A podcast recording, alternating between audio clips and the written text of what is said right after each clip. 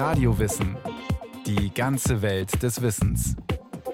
Ein Podcast von Bayern 2. Radio Wissen. Heute geht es um Dynamit. Das ist so nützlich wie zerstörerisch und hat mit seiner Sprengkraft für Umbrüche gesorgt, buchstäblich und im übertragenen Sinn.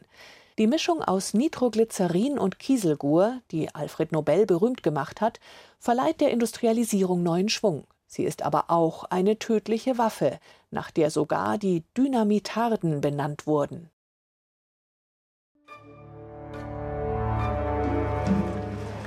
Petersburg, 13. März 1881. In seiner Kutsche fährt Zar Alexander II. den Katharinenkanal entlang. Da explodiert eine Bombe. Mehrere Menschen werden verletzt, die Kutsche zerstört. Der Zar bleibt zunächst unverletzt. Doch als der Monarch aussteigt, um die Situation zu begutachten, wirft ein zweiter Attentäter eine weitere Bombe vor die Füße des Zaren. Alexander II. stirbt noch am selben Tag. Was da vor dem russischen Zaren seine tödliche Wucht entfaltet, ist Dynamit. Alfred Nobel hat es 15 Jahre zuvor erfunden doch von Anfang an.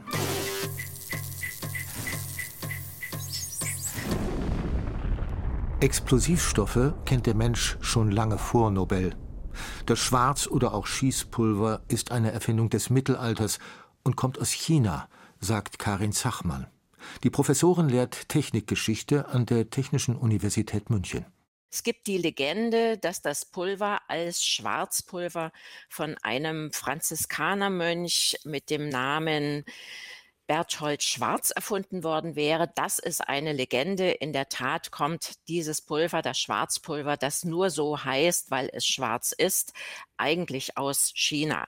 Das wissen wir, weil dort die ersten Rezepte im 11. Jahrhundert dazu auftauchen und es sind dann auch die ersten Anwendungen belegt, die aber interessanterweise eher zu rituellen Zwecken erfolgt sind.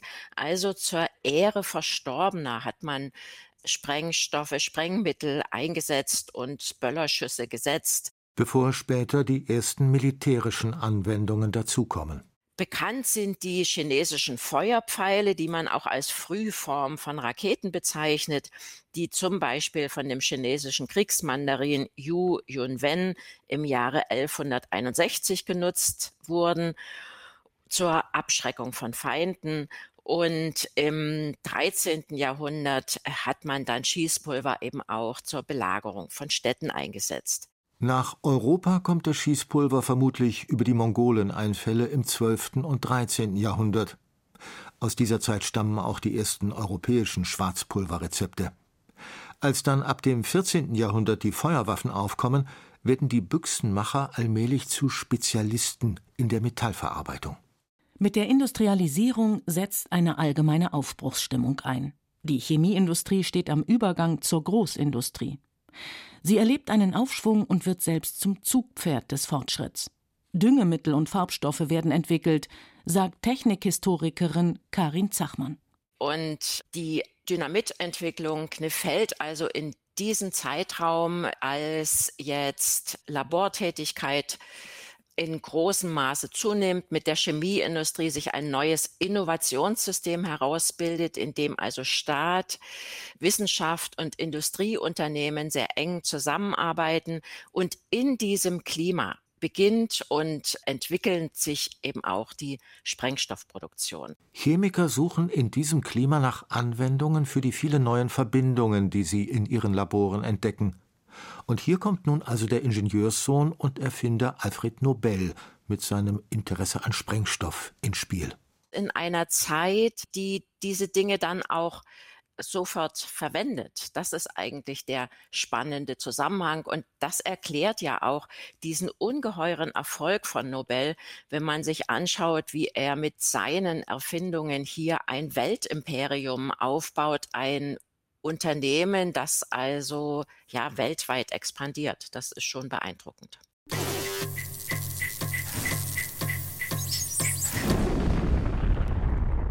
Dynamit besteht zu ungefähr drei Vierteln aus Nitroglycerin und zu 25 Prozent aus Kieselgur, also so etwas ähnliches wie Tonerde. Sagt der Chemiker Professor Thomas M. Klapöttke.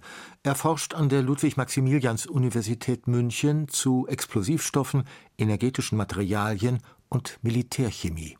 Man könnte auch sagen, es ist vielleicht nicht ganz 100% korrekt, aber Dynamit ist eigentlich der erste PBX, also polymergebundene, polymer bonded auf Englisch Sprengstoff, weil es nicht eine reine Substanz ist, sondern es ist gemischt mit 25 Kieselgur, einer Substanz, die selber überhaupt nicht energetisch ist, kein Sprengstoff, aber in der Lage ist, das Dynamit sicherer und weniger empfindlich zu machen, also das Nitroglycerin im Dynamit. Denn bis Alfred Nobel das Nitroglycerin mit Kieselgur zähmt oder phlegmatisiert, wie der Chemiker sagt, ist genau die Empfindlichkeit von Nitroglycerin das große Problem. Die farb- und geruchlose Flüssigkeit entsteht bei einer Reaktion zwischen Nitriersäure und Glycerin. Letzteres kennen wir als Bestandteil von Kosmetikprodukten, Schuhcremes, Frostschutzmitteln oder auch als Lebensmittelzusatzstoff. Das war geschichtlich so, dass etwa 1846 in Italien unter Sombrero das Nitroglycerin erstmals hergestellt wurde. Sombrero war ein organischer Chemiker und er hat die Eigenschaften dann sehr schnell kennengelernt, nämlich dass die Substanz hochexplosiv ist und vor allem, dass sie extrem empfindlich ist. Und wie jeder in Anführungszeichen vernünftige Mensch hat er dann gesagt, ich lasse da meine Finger von. Die Kenngröße, wie sensibel eine Substanz auf Energieeinwirkung von außen reagiert, geben Chemiker mit der sogenannten Schlagempfindlichkeit an. Je weniger Schlagenergie nötig ist, um eine Detonation auszulösen, desto explosionsgefährlicher ist der Stoff. Angegeben wird dieser Wert in Joule. Und die harmlos daherkommende Flüssigkeit Nitroglycerin, die Ascanio Sobrero in seinem Labor hergestellt hat, die hat es in sich, beschreibt Klapöttke. Wenn Sie eine Masse von 100 Gramm, das ist ja nur wirklich nicht viel, aus 20 Zentimeter Höhe im freien Fall auf Nitroglycerin fallen lassen, dann würde es auslösen und detonieren. Experimente mit Nitroglycerin oder der Transport der Flüssigkeit sind also eine heikle Angelegenheit. Doch Nobel erkennt die diversen Anwendungsmöglichkeiten der Flüssigkeit als Sprengstoff und will sie nutzbar machen, auch wirtschaftlich. Er schafft es, Nitroglycerin in großem Maßstab herzustellen und vertreibt es als sogenanntes Sprengöl. Ein erster Schritt zur einfacheren Handhabung ist sein Patentzünder. Eine kleine schwarzpulvergefüllte Kapsel, die in einem Sprengloch mit Nitroglycerin gezündet wird und so den eigentlichen Sprengstoff zur Explosion bringt. Nobel hat die Initialzündung erfunden.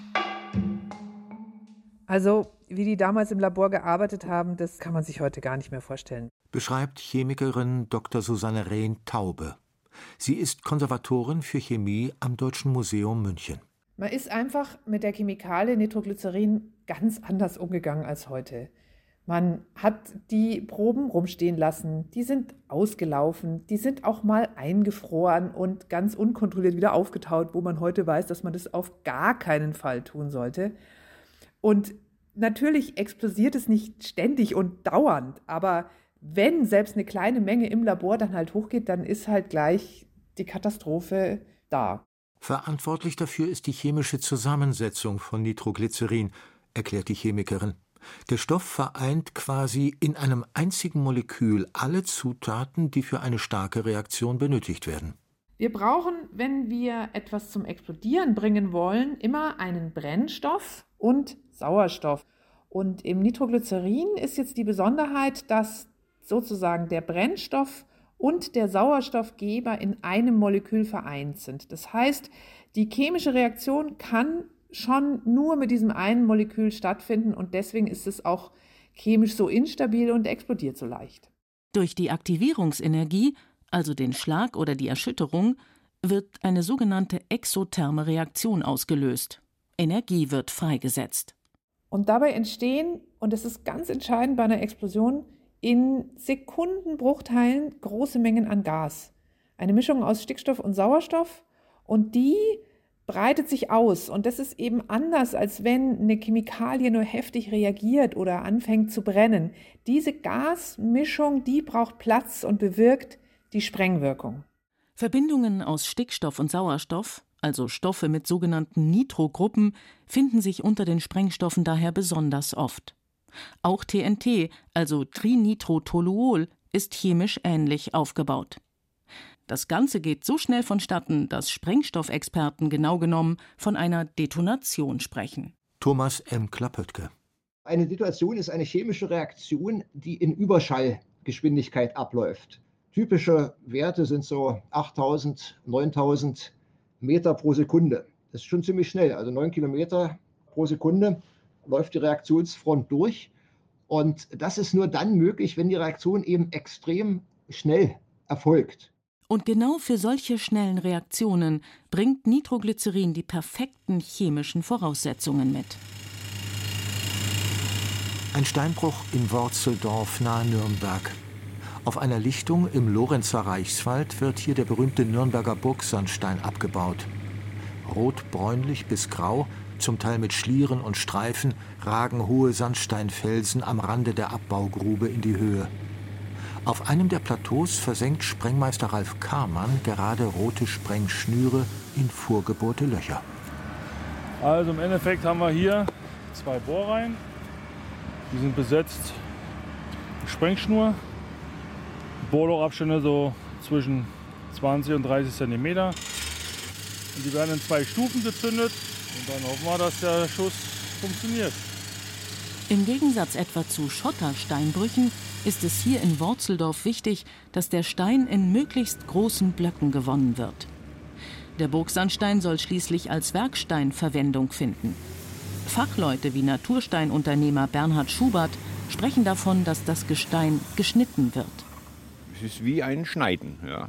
Durch die enge Bohrung mit dem einen Loch zerstören wir 10 cm in die eine Richtung und vom anderen Loch 10 cm wieder zurück. Also haben wir diese 20 cm. Und wenn wir jetzt die Löcher vergrößern würden, also den Abstand vergrößern, dann müssten wir mehr Sprengstoff reintun und das könnte dann wieder in den Naturstein einwirken. Deswegen die enge Bohrung und wenig Sprengstoff. Dass wir also quasi diese Schneidwirkung erzielen. Als es noch keinen Sprengstoff gibt, ist die Gewinnung des Burgsandsteins Schwerstarbeit mit Spitzhacke und Eisen. Wir haben also sogenannte Schrotgänge gemacht. Die waren im Prinzip so breit wie ein Mensch und haben dann Gänge geklopft. Die waren dann äh, von mir aus jetzt sieben, acht Meter lang. Und wenn dann äh, der Winter gekommen ist, dann haben die da Weichholz rein und Wasser, Weichholz und Wasser. Durch den Frost hat es dann diese Wände umgedrückt und dann konnten die die weiter bearbeiten. Das war eine dieser Methoden. Ja, das war Schwerstarbeit, ja. Methoden, die auch im Tunnel- und Bergbau angewandt wurden. Extrem mühsam, extrem zäh. Kaum vorstellbar, wie man ohne Sprengstoff in der Industrialisierung die Eisenbahn hätte ausbauen oder den enormen Bedarf an Kohle hätte stillen können. Was früher 150 Mann im Steinbruch gemacht haben, machen heute drei. Also wir haben Berichte von alten Brüchen von uns oder auch von Kunden, die also schon sehr alt sind. Da haben bis zu 300 Menschen in so einem Steinbruch gearbeitet, 150 in der Landwirtschaft, um die Ochsen und die Steinhauer zu versorgen. Und die anderen 150 waren eben im Steinbruch. Sprengmeister Ralf Karmann hat inzwischen alle Bohrlöcher mit Sprengschnur versorgt und den Sprengstoff mit einer Zündkapsel versehen. Ausgelöst wird die aus sicherer Entfernung. Jetzt steht die Sprengung kurz bevor. Und alle Anwesenden müssen sofort in Deckung gehen. Mit der Kurbel an einer Zündmaschine erzeugt Karmann nun die Energie, die gleich die Sprengung zünden wird. Dann gibt Ralf Karmann das Signal zum Sprengen. Und zündet. Auch wenn hier im Worzeldorfer Steinbruch kein Dynamit zum Einsatz kommt.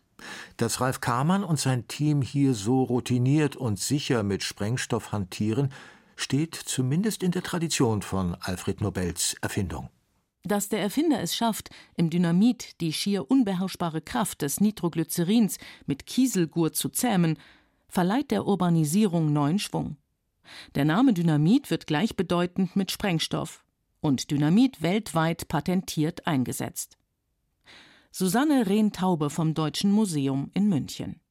Es gibt natürlich viele Projekte, die heute noch bekannt sind und die ohne Dynamit nicht hätten realisiert werden können. Der Gotthardtunnel, der Panama-Kanal, im Hellgate im East River, wurde ganz viel mit Dynamit gesprengt. Äh, die Schiffbarmachung der Donau, auch der Kanal von Korinth, den kennen bestimmt auch viele. Überall dort hat man mit Dynamit gearbeitet. Und damit ist das Dynamit auch ein bisschen der Treibstoff der Begleiterscheinung der industriellen Revolution im 19. Jahrhundert. Die Transportwege wurden erleichtert, die Rohstoffe konnten so leichter zur Verfügung gestellt werden, der globale Handel wurde vorangetrieben. All dem hat das Arbeiten mit Dynamit einfach großen Schub gegeben. Die Sprengstoffproduktion unterdessen bleibt riskant. Nachdem bereits im September 1864, also zwei Jahre vor der Erfindung des Dynamits, Alfred Nobels jüngster Bruder Oskar Emil und vier weitere Mitarbeiter bei Experimenten mit Sprengöl ihr Leben verlieren, als eine Detonation ein ganzes Laborgebäude zerstört, folgt ein behördliches Verbot der Produktion und Lagerung von Sprengöl in bewohnten Gebieten. Und auch in den Reglements der Unternehmen werden Sicherheitsmaßnahmen festgelegt. Gleichwohl fliegen nach wie vor, also vor allen Dingen in den 1860er und 70er Jahren, Sprengstofffabriken in die Luft. Beschreibt Technikhistorikerin Karin Zachmann. Und bei der Arbeit mit neuen Sprengstoffen treten neue Risiken auf. Hier ist bekannt, dass man natürlich dann merkt, dass Dynamit durchaus toxische Stoffe enthält und die Arbeiter, die damit umgehen, Atemwegserkrankungen bekommen und so weiter.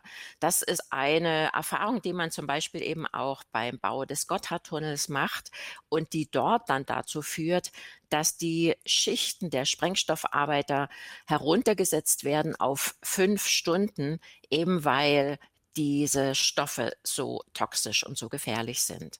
Der Arbeitsschutz insgesamt bekommt damals allmählich einen höheren Stellenwert. So führt etwa Bismarck in Deutschland in den 1880er Jahren die Kranken- und Unfallversicherung ein und die Arbeitsschutzgesetzgebung wird ausgebaut. Sie bewirkt letztlich auch mehr Sicherheit im Umgang mit Sprengstoffen, sagt Technikhistorikerin Karin Zachmann. Ein ganz anderes Kapitel ist aber der, ich würde sagen, subversive Einsatz von Sprengstoff zu Terrorakten, die sich in den 1880er und 1890er Jahren häufen und die wiederum der Ausgangspunkt dafür sind, dass man Sprengstoffgesetze erlässt, zuerst in Belgien 1881, dann 1883 in Großbritannien und 1884 in Deutschland, wo es auch das Dynamitgesetz heißt, das also den Verkauf, die Registrierung für Dynamit regelt, um hier solche Terrorakte künftig zu verhindern. Das Gesetz gegen den verbrecherischen und gemeingefährlichen Gebrauch von Sprengstoffen erlaubt Herstellung, Vertrieb und Besitz von Sprengstoffen nur mit behördlicher Genehmigung. Auch erste Aufzeichnungspflichten werden eingeführt. Bei Verstößen drohen Zuchthaus bis hin zur Todesstrafe man spricht davon, dass die ähm, Pariser Kommune hier eine große Rolle gespielt hat, die Niederschlagung der Pariser Kommune, die dann in Frankreich zu vielen Terrorakten führten. Man hat deshalb diese Attentäter auch als Dynamitarden bezeichnet. Bekannt ist auch ein Dynamitanschlag, ein erfolgreiches Dynamitattentat auf den russischen Zaren Alexander II. im Jahre 1881.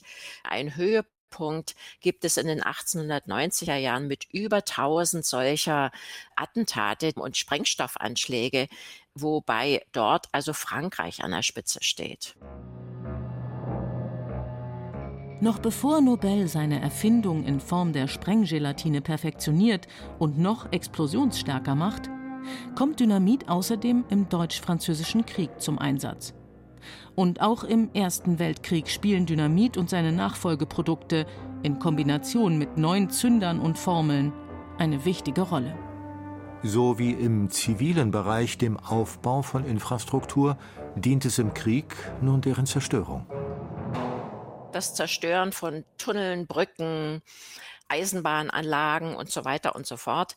Dafür wurde Dynamit eingesetzt, aber eben auch, man hat auch Granaten mit Dynamit gefüllt und auf diese Art und Weise Zerstörung bewirkt. Aber ansonsten war für die moderne Kriegsführung und für die Massenkriege des 20. Jahrhunderts, für den Übergang in den industrialisierten Krieg, da war eigentlich das rauchschwache Pulver ganz wichtig, an dessen Entwicklung Nobel eben auch ganz maßgeblich beteiligt war.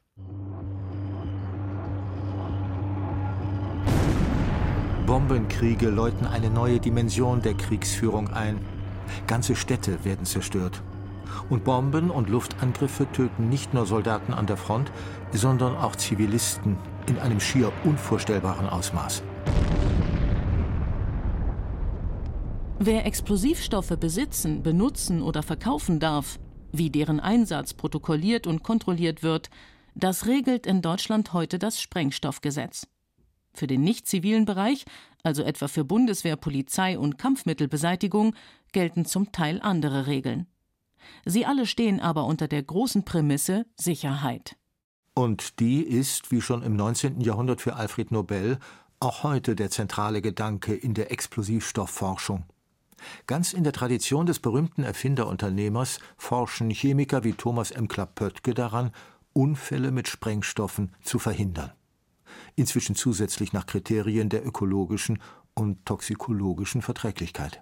Die Substanzen selber, aber auch ihre Detonationsprodukte. Das ist gerade wichtig im Bergbau, nicht? wenn Sie einen Stollen vorantreiben und dann eine sehr giftige, toxische Wolke entsteht, dann brauchen Sie sehr lange Ruhezeiten, in denen die Arbeiter nicht arbeiten können, um dieses Giftgas sozusagen wieder aus dem Tunnel rauszuventilieren. Und auch im Waffenbereich müssen Explosivstoffe hohe Anforderungen erfüllen. Sprengstoffe sind heute explosiver und gleichzeitig in der Anwendung sicherer. Eines jedoch ist gleich geblieben.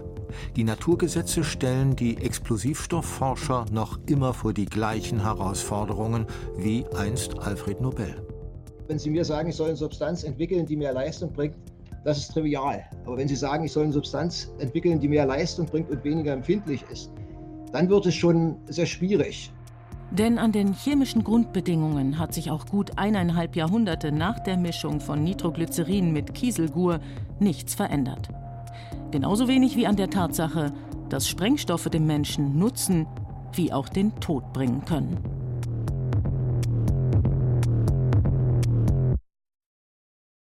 Das war Radio Wissen, ein Podcast von Bayern 2. Autorin dieser Folge Inga Pflug. Regie führte Kirsten Böttcher. Es sprachen Katja Amberger und Andreas Neumann. Technik Susanne Herzig. Redaktion Nicole Ruchlack. Wenn Sie keine Folge mehr verpassen wollen, abonnieren Sie Radio Wissen unter bayern2.de slash podcast und überall, wo es Podcasts gibt.